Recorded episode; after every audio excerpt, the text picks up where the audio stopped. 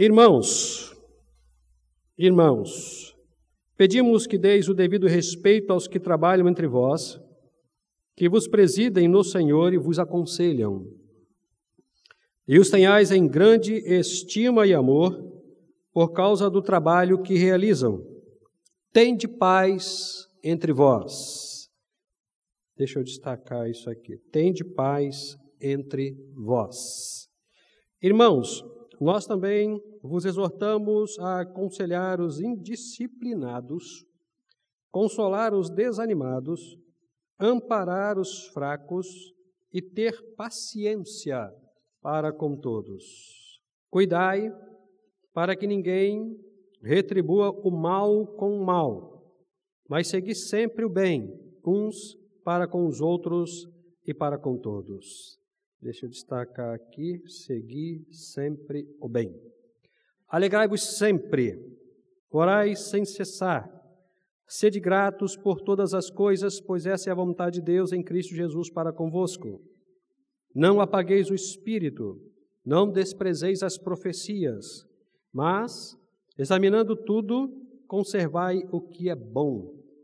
Evitai tudo o que é mal, e o próprio Deus de paz vos santifique completamente, e o vosso espírito, alma e corpo sejam mantidos plenamente irrepreensíveis para a vinda de nosso Senhor Jesus Cristo. Quem vos chamou é fiel e ele também o fará. Oremos. Deus, a palavra foi lida, nosso coração se alegra pela sua presença em nosso meio. E nesse tempo que nos resta de celebração, para entrarmos na escola bíblica dominical, pedimos que o Senhor nos ajude e fale aos nossos corações, em nome de Jesus. Amém. Meus queridos, consolai, consolai o meu povo.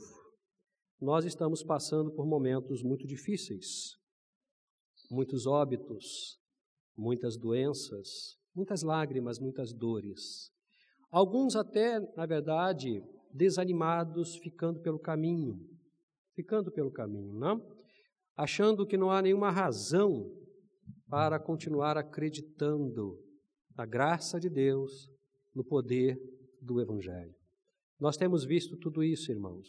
Os pastores têm se comunicado e têm passado por essa tensão. Muitos membros da igreja de Cristo Jesus saindo da igreja desanimados, entristecidos, preocupados e até com medo. A igreja mesmo, nós entre nós, não? nas nossas conversas diárias, em casa, com os amigos, também estamos apresentando essa preocupação. Fulano não vem há bastante tempo, Ciclano não vem há algum tempo, não? a gente está, as pessoas estão muito temerosas, porque o vírus ainda está aí, irmãos, o vírus ainda está aí. Eu acho que eu compartilhei com o pastor Roberto, se eu não estou equivocado, não me lembro de ter compartilhado com o diácono Cleto, mas eu e Ana estamos orando por uma família amiga nossa. Né? A, a matriarca da família tomou a vacina, as duas doses, tomou as duas doses e está internada com Covid entubada. Então a gente não, não existe mais critério para isso. Não existe critério. A gente não pode afirmar absolutamente nada com 100% de certeza. Nem mesmo os pesquisadores estão apresentando 100% de eficácia das vacinas, nem mesmo eles. Então nós estamos realmente ah, entregues às nossas questões, às nossas emoções e desafiados a acreditar em Deus. Por isso, eu olho para o apóstolo Paulo, um homem que, não obstante não ter vivido o que nós estamos vivendo, mas viveu outras tensões. Ah, deixe-me abrir um parêntese aqui. Deixe-me abrir um parêntese. Eu não me lembro com quem eu conversei ontem, mas realmente não me lembro além de toda essa tensão com relação né, à pandemia, nós também estamos vivendo momentos de dificuldade em nossa segurança. Três famílias da nossa igreja, os irmãos sabem disso, três famílias da nossa igreja tiveram a sua casa invadida por elementos à margem da sociedade, fugindo né, das autoridades policiais. É um risco muito grande, muito grande. Por isso, a nossa preocupação em falar valores aqui. Além de tudo, nós não temos segurança, né? Fechando parênteses. Né? Paulo viveu uma série de tensões, algumas até um pouco mais, digamos assim, delicadas do que a nossa, porque ele viveu numa época de muito martírio, de muitos óbitos, de muitas mortes, por conta do amor e da pregação do Evangelho de Jesus Cristo. Inclusive, ele foi vitimado, segundo a tradição, né, tendo a sua cabeça cortada em Roma, é, por amor ao Evangelho, e ele teve plena ciência de que o tempo dele estava ah, chegando ao fim. Mas Paulo tem uma coisa que a gente precisa resgatar, irmãos. Paulo tem uma coisa que a gente precisa resgatar: é o amor pela Igreja de Cristo Jesus e a ideia correta do perfil dos cristãos que compõem a Igreja de Cristo Jesus. Paulo olha para a igreja e olha para aqueles irmãos e vê um povo muito maior, muito melhor do que tudo o que eles estavam passando.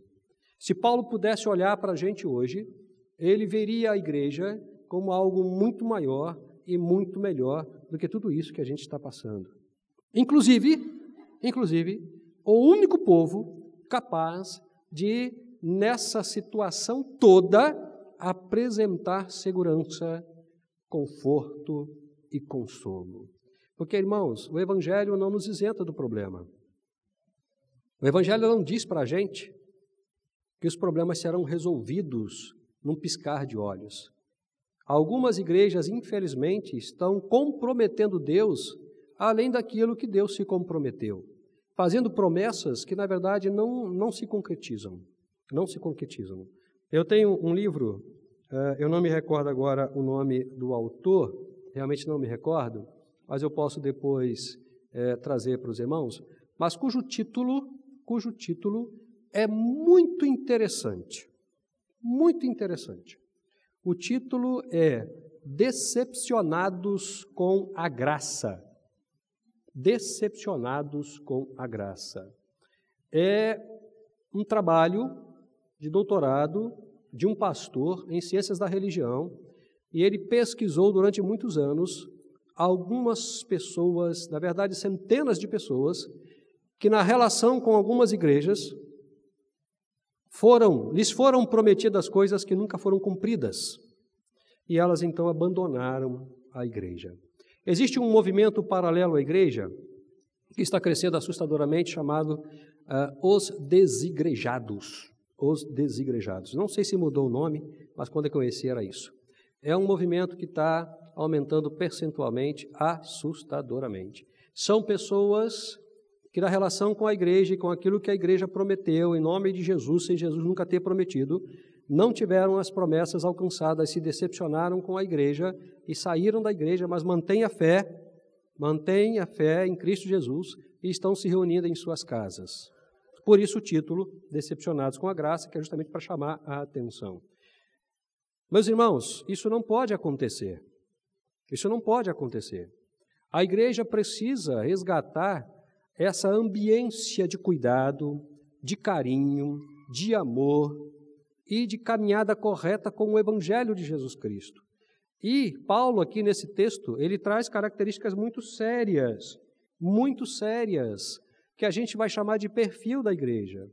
Que em nós, estando na igreja e agindo dessa forma, nós vamos entender não apenas o conforto e o consolo de Cristo, mas nós também vamos ter condição de confortar e consolar os nossos irmãos e amigos, e até mesmo aqueles que não têm Cristo Jesus como Salvador. Veja que Paulo diz aqui no versículo 14: Consolem os desanimados, amparem os fracos, tenham paciência com todos. Nós vivemos momentos, irmãos, em que os nossos nervos estão à flor da pele. Qualquer coisa as pessoas estão se explodindo, estão se irritando, estão gritando com o outro. A gente pede uma gentileza, as pessoas simplesmente elas perdem o controle da situação. E fica uma situação muito difícil. Por causa da pressão que estamos vivendo, nós não temos mais controle sobre as nossas emoções. Mas a igreja precisa entender que é possível. É possível. Algumas pessoas estão desanimadas, a gente tem escutado isso, às sextas-feiras a gente tem feito oração nesse sentido, né? E aí você vai bus buscar saber qual o motivo do desânimo. Não tem motivo. Não tem motivo. Elas estão desanimadas por estarem desanimadas, pura e simplesmente. Não tem nenhum motivo para estarem desanimadas, mas estão cansadas, sofridas, tristes com tudo que está acontecendo. E a palavra traz essa informação para a gente: console eles, conforte eles, tenha paciência com eles, ampare os fracos, cuide dos fracos. E Paulo continua dizendo: alegrai-vos sempre, sempre. Nós temos o maior de todos os motivos do mundo para estarmos alegres. E eu quero é, explicar para os irmãos o seguinte, coisa que os irmãos já sabem. Alegrar não é ficar gargalhando 24 horas por dia. A alegria é um sentimento de gratidão de quem tem uma relação pura, sincera e orgânica com Cristo. A nossa salvação, irmãos, em Cristo Jesus, já é um elemento suficientemente claro para nós nos alegrarmos. Agora você soma isso, tudo o que está acontecendo com você, comigo e com a igreja. Apesar de cuidado de Deus, o carinho de Deus, a proteção de Deus, as bênçãos de Deus, o acompanhamento de Deus, os anjos presentes, a igreja aqui trabalhando, a gente contribuindo, cuidando de gente. Coloca isso ao lado da salvação. Nós temos todos os motivos do mundo para sermos gratos a Deus, nos alegrarmos em Cristo Jesus e contaminarmos as pessoas tristes com a nossa alegria. Orai sem cessar. Irmãos, a arma que vence o mundo é a oração. É a oração. Nós temos movimentos de oração na igreja, e eu entro nos movimentos, eu participo dos movimentos, o meu coração dói. Quando você vem para cá uma sexta-feira, tem quatro, cinco pessoas. Dói. Quando você vem para cá quarta-feira, irmãos, tem dez, doze pessoas quando tem. Dói. Nós precisamos orar, porque sem oração nós não vamos vencer o mal, não vamos vencer o mundo. E a igreja precisa entender que esse movimento de oração comunitária é um instrumento poderoso para animar os irmãos, para confortar os irmãos, porque nós compartilhamos as nossas questões. Nós choramos com aqueles que choram e nós nos alegramos com aqueles que se alegram. Tem sido tempo muito precioso e Paulo diz: orai sem cessar, sede gratos, não apagueis o espírito, não desprezeis as profecias. Nós entendemos, irmãos, que esse movimento do púlpito, seja lá quem for que estiver aqui, movido pelo Espírito Santo, é um movimento profético. É um movimento profético, respeitando a, a, a, os segmentos uh, evangélicos que pensam um pouco diferente, mas nós entendemos que é um movimento profético. Então, a pessoa que estiver aqui falando em nome de Jesus, pela graça de Deus, motivada pelo Espírito Santo, está falando à igreja, profetizando bênção para a igreja. Profetizando bênção, dando encaminhamentos de solução, orientações. Nós entendemos isso. E não apenas nós, os batistas, mas as igrejas uh, reformadas e as igrejas vamos chamar de tradicionais, né, usando um termo bem antigo. Não? Algumas outras igrejas entendem um pouco diferente, nós respeitamos isso também. Mas, de qualquer forma, eu quero deixar claro para os irmãos que o Espírito Santo fala à igreja. O Espírito Santo fala à igreja. Uma vez, conversando com os alunos do seminário, me fizeram a seguinte pergunta: Pastor, se me perguntarem no concílio se eu acredito na contemporaneidade dos dons espirituais, o que, que eu respondo? Eu sou muito brincalhão, né? E eu virei e falei, responde o que você quiser, as consequências você que assuma. Mas depois, falando seriamente para eles, eu falei, olha só, uma resposta muito inteligente seria o seguinte, eu creio na contemporaneidade do Espírito Santo. Eu creio. Porque se eu não creio, eu acabo com a trindade. Eu creio que ele atua na igreja, que ele fala à igreja, que ele consola a igreja, que ele conforta a igreja, que ele ama a igreja e que ele não abandona a igreja. Ele está presente em nosso meio. Então ele é contemporâneo. E ele vai ficar com a gente 24 horas por dia até Jesus voltar para buscar a sua igreja. Aí sim, irmãos, estaremos eternamente com o Senhor. que é a última orientação de Paulo. Paulo diz o seguinte: Examinai tudo, retendes ou conservai o que é bom. Sabe o que isso significa, irmãos? Significa dizer que a igreja tem capacidade espiritual para julgar o mundo, para julgar o mundo, avaliar tudo que está acontecendo e também para avaliar o que acontece dentro da igreja. Essa é uma competência espiritual entregue à igreja pelo Senhor da igreja. Examinai tudo. E eu quero deixar claro para os irmãos que essa não é uma função do Espírito Santo. O texto diz que essa é uma função da igreja. A igreja tem condição de avaliar, pensar, considerar e dar a resposta e a solução para todas as questões que desafiam a igreja. Nós precisamos resgatar, irmãos, o verdadeiro significado e valor da igreja. Porque com esses elementos que Paulo traz para a gente, nenhuma instituição do mundo possui esses elementos. Nós somos a única instituição do mundo, do mundo, capaz de dar uma solução para tudo que está acontecendo na humanidade. Porque nós conhecemos o início, o meio e o fim de tudo o que está acontecendo. Nós sabemos aonde isso vai acabar.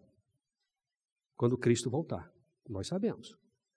E nós não podemos deixar, irmãos, de falar da graça e do amor de Jesus e de auxiliar, confortar, animar os nossos queridos irmãos que precisam de ânimo, conforto e consolo. Vamos amar a igreja, irmãos, porque a igreja é a noiva de Cristo. Ele cuida da noiva, mas a noiva precisa se cuidar também. A noiva precisa se cuidar também. Então vamos cuidar uns dos outros, consolar uns aos outros, porque a palavra de Deus lá no Isaías é: consolai o meu povo. A palavra não é eu vou consolar o meu povo, assim diz o Senhor. A palavra é consolai o meu povo, assim diz o Senhor. O consolo, ele tem que ser mútuo e ele é uma responsabilidade de cada um de nós. É claro que a graça vem e auxilia bastante. Mas é dessa forma, irmãos, é desta forma que Cristo pensa a igreja. Uma comunidade de santos, uma comunidade de homens e mulheres apaixonados pela igreja, por vida e que tem prazer em cuidar uns dos outros. Amém? Vamos celebrar? Mais um louvor, depois estaremos orando, encerrando esse tempo e iniciando a escola bíblica dominical.